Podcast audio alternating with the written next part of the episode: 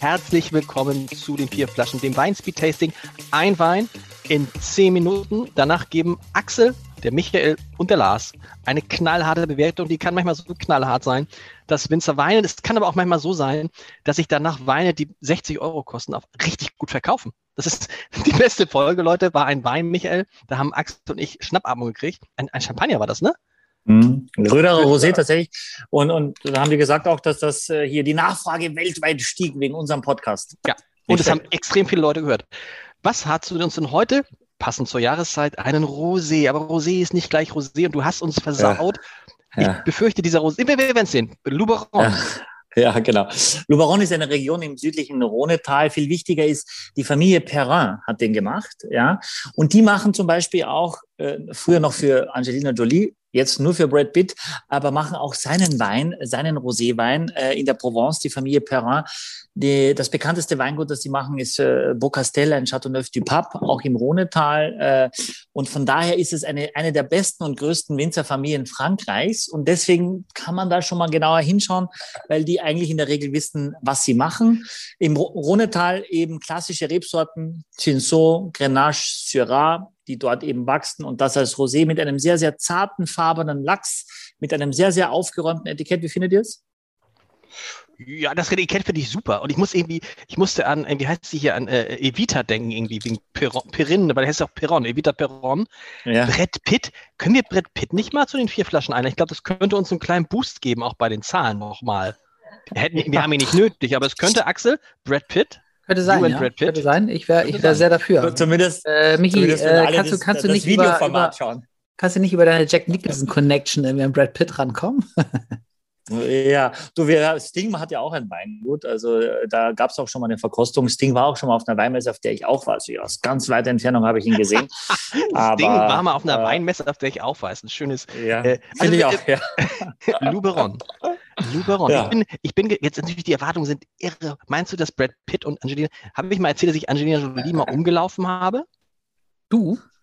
Auf dem Flughafen in London, wir mussten ganz schnell zum Flugzeug, jetzt ganz schnell, mussten zum Flugzeug und ich rannte los und äh, drehte mich um, während ich rannte und sagte zu meiner Frau, beeil dich mal und stieß mit einer Frau zusammen. Die Frau stürzte. Ich sage, oh, I'm so sorry, tut mir leid, helf ihr auf, renn weiter. Meine Frau wie eine Eissäule, sag mal, so, so, so, wie eine erstarrt. Ich sage, kannst du jetzt mal kommen? Und dann, und dann kommt sie auf mich zu, hast du es nicht erlebt? Hast du es nicht gesehen? Ich sage, was denn? Du hast Angelina Jolie umgerannt. Ich ja, Wahnsinn. erkannt. Die ist auch ganz stell dir, stell dir vor, es wäre lieber auf den ersten Blick gewesen und deine Frau daneben und ihr und eure Blicke hätten sich getroffen. Und die ist klein? Mr. und Angelina Jolie ganz, ganz klein, Angelina Jolie. Echt? Ja, ganz klein. Wahnsinn. Das habe ich sie auch nicht gesehen. Oh, das war alles geil. Luberon, äh, also Sel Selma Hayek, als ich in LA gearbeitet habe, war Selma Hayek im Restaurant meiner Frau und die meinte, sie war so klein, weil bei uns war da nämlich Jason Priestley von Beverly Hills 90210 und der war auch oh. so, so klein. Nein, also der ist auch so klein? Ja, der ist wirklich auch total klein. Viele Bekannte ja, sind klein, was, man, ja, was man ja, ja, aber was mir auch nicht weiß, ich bin ja auch recht klein, ne? Ich wollte gerade sagen, Axel, Echt? Auch Axel, mal, Axel ist recht klein. Axel ist Wir sind ja nur digital unterwegs. Bist du 1,80, Axel? Was? Nee. Bist du 1,80? Nee. Das nee, 1,1. Aber das stimmt gar nicht. Äh, steht aber in meinem Ausweis, ich bin nur 1,75. Ist auch egal. Er Wahre Größe. Er riecht super. Er riecht aber super. Ich habe ihn aber schon vorher probiert. Ich mochte ihn gar nicht. Mal sehen, wie es jetzt ist.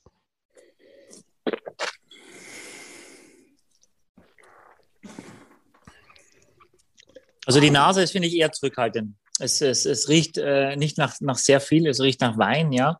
Aber ich glaube, blind wüsste man gar nicht, weiß oder rot. Am Gaumen merkst du, okay, es hat sowas, was, es, es schmeckt so ein bisschen rötlich. Also es schmeckt schon ein bisschen auch nach Rotwein, nicht nur nach Weißwein. Es schmeckt so ein bisschen dunkler, aber eher, man schmeckt nicht viel. Man hat ein bisschen vielleicht eine Zitrusfrische. Es erinnert mich so, so ein bisschen. Ich ja, Max, Max ich finde es so unentschlossen. Das ist, es ist, genau, wie du es erzählst, es ist irgendwie kein richtiger Rosé, es ist auch kein richtiger Weißwein, es ist auch kein richtiger Rotwein, es ist eher was dazwischen. Und ich mag es gar nicht. Axel, ich mag es gar nicht. Ja, mich schade. Gar nicht so doll. Aber ich finde es auch, ich meine, wahrscheinlich ist das wieder sehr ernsthaft, weil so ein Rosé, ne, würde man erwarten, ein bisschen quietschig zu sein äh, und ein bisschen fruchtig. Aber die Frucht fehlt hier sehr, was ja eher auf eine gewisse Ernsthaftigkeit irgendwie auch hindeutet. Aber irgendwie fehlt sie jetzt komplett, habe ich das Gefühl. Mhm. Ja. Es ist ein bisschen anders als in, als in der Provence, ist, ist im Rhonetal, sage ich mal, vor allem der große Zinso-Anteil und so weiter, sind eigentlich Weine, die ein bisschen kantiger sind, vielleicht nicht ganz so von der Frucht geprägt, ähm, aber nur weil das die Familie Perrin macht. Ich meine, das ist ein Wein, den gibt es in relativ großen Massen und der kostet jetzt auch nicht die Welt, muss man dazu sagen, kostet 6,99. Ah. Äh, und von daher haben wir schon gesagt, bei wem? Rosé ist, Rosé, äh, ich sage ja nochmal, Rosé ist grundsätzlich Rosé über 10 Euro braucht man nicht, ne? Du kriegst sehr gute Rosés unter 10. Ich sage immer wieder Diefenhart, Diefenhart, Diefenhart. Ja, na, es gibt es gibt ganz, ganz tolle Rosés von der Domain Ott, habe ich gerade die neue Kollektion probiert. Das sind schon echt wirklich geniale Sachen, die ich selber auch mag und die ernsthaft sind. Kosten vielleicht 35, 40 Euro dann. Wow. Aber die Menge, die Masse an, an, an Produkten, ich meine, ich würde sagen, der Wein sieht wirklich sehr wertig aus, wenn ich den irgendwo sehen würde. Von der Farbe nicht so quietsch, pink, hardcore, massiv, sondern ganz dezentes Lachsrosa, sehr aufgeräumtes, überschaubares Etikett. Aber ich, äh, also für sieben Euro ist es schon, finde ich jetzt nicht so schlecht, wenn man das dazu weiß. Wenn man jetzt sagt 14, würde man sagen, okay, boah, das ist jetzt nicht so mein Ding, aber ist ja ein großer Unterschied, ob sieben oder 14. Ne? Aber wenn du, ich weiß, wenn du so, so, eine Erwartung hast, Sommerabend und dann sitzt da, äh, ich, ich, ich stelle jetzt mir meine Frau vor, die sagt, oh, jetzt einen schönen Rosé und ich schenke den ein. Uiuiui, das ist dann, glaube ich, nicht aber, so Aber was, was, was schmeckt dir daran, Michi? Also, was würdest du sagen? ja. ja, nee, ich meine, also. Bevor du antwortest, ja. bevor du antwortest, kurze Werbe, Werbe, Werbeeinspielung. Bis vor kurzem wurde dieser Podcast präsentiert von Sekes Weinkeller. Das ist jetzt durch. Was? Aber Axel, das ist für mich die Frage des Jahrhunderts. Was Nein, schmeckt dir daran? Das ist eine, es ist eine geniale Frage, Axel. Ich muss jetzt auch überlegen, allein, dass ich so lange überlege, ist schon schlecht. Äh, ich finde, es ist gut gemacht. Es ist sauber, es ist klar, es ist in keine Richtung irgendwo aufregend. Ich habe es bestimmt morgen vergessen, wie das, der geschmeckt hat, weil er nicht nach viel geschmeckt hat. Aber in sich ist es eigentlich stimmig, es wirkt, es wirkt sauber, also nichts Unreifes, nichts Überreifes, nichts, äh, ne? Aber du hast recht. Aber ich finde, ich weiß, ich probiere einfach, ich habe schon mal gesagt, zu wenig Weine für sieben Euro verkaufen. Also dann verdient ja noch Seges Weinkeller auch noch Geld dran. Also das kostet natürlich weniger.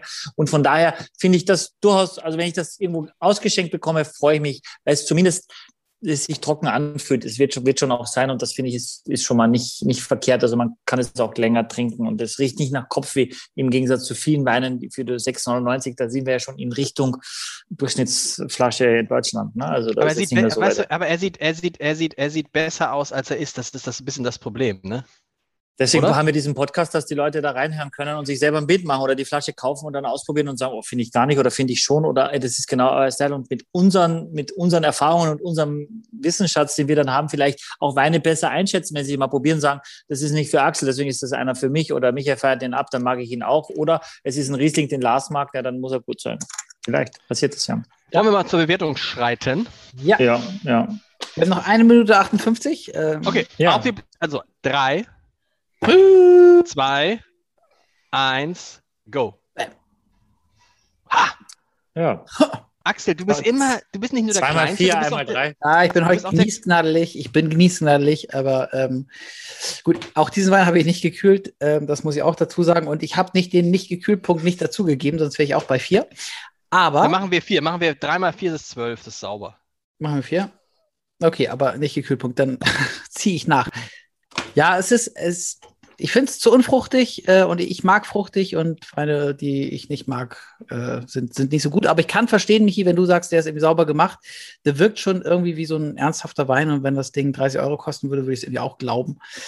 Äh, tatsächlich. Ähm, ja, aber ich mag es. Ich glaube, es ist, ist, aber ich glaube für viele gar nicht unwichtig, auch wie das aussieht, so eine Flasche, wo man sagt, okay, oh, der tut uns was Gutes. Also ich weiß schon, dass das für viele Menschen auch schon ein Aspekt ist, auch beim Kauf logischerweise sagen, sieht doch echt recht wertig aus und nicht so Billigheimer und kostet dann 30. Genau besser wertig aussehen und kosten nur sieben. Ne? Also von daher, aber wir sind uns alle einig mit einer vier, das ist doch, und da ist auch keine schlechte Note. Es gibt, wir haben ja auch eine eins. Ne? Also von daher ist wir ja schon im Mittelfeld. Was, was, schmeckt dir daran? Leute, bis nächste Woche. Eine Frage. Ich weiß es auch nicht. Ich muss noch mal probieren. Ciao, servus. Ciao. Ciao.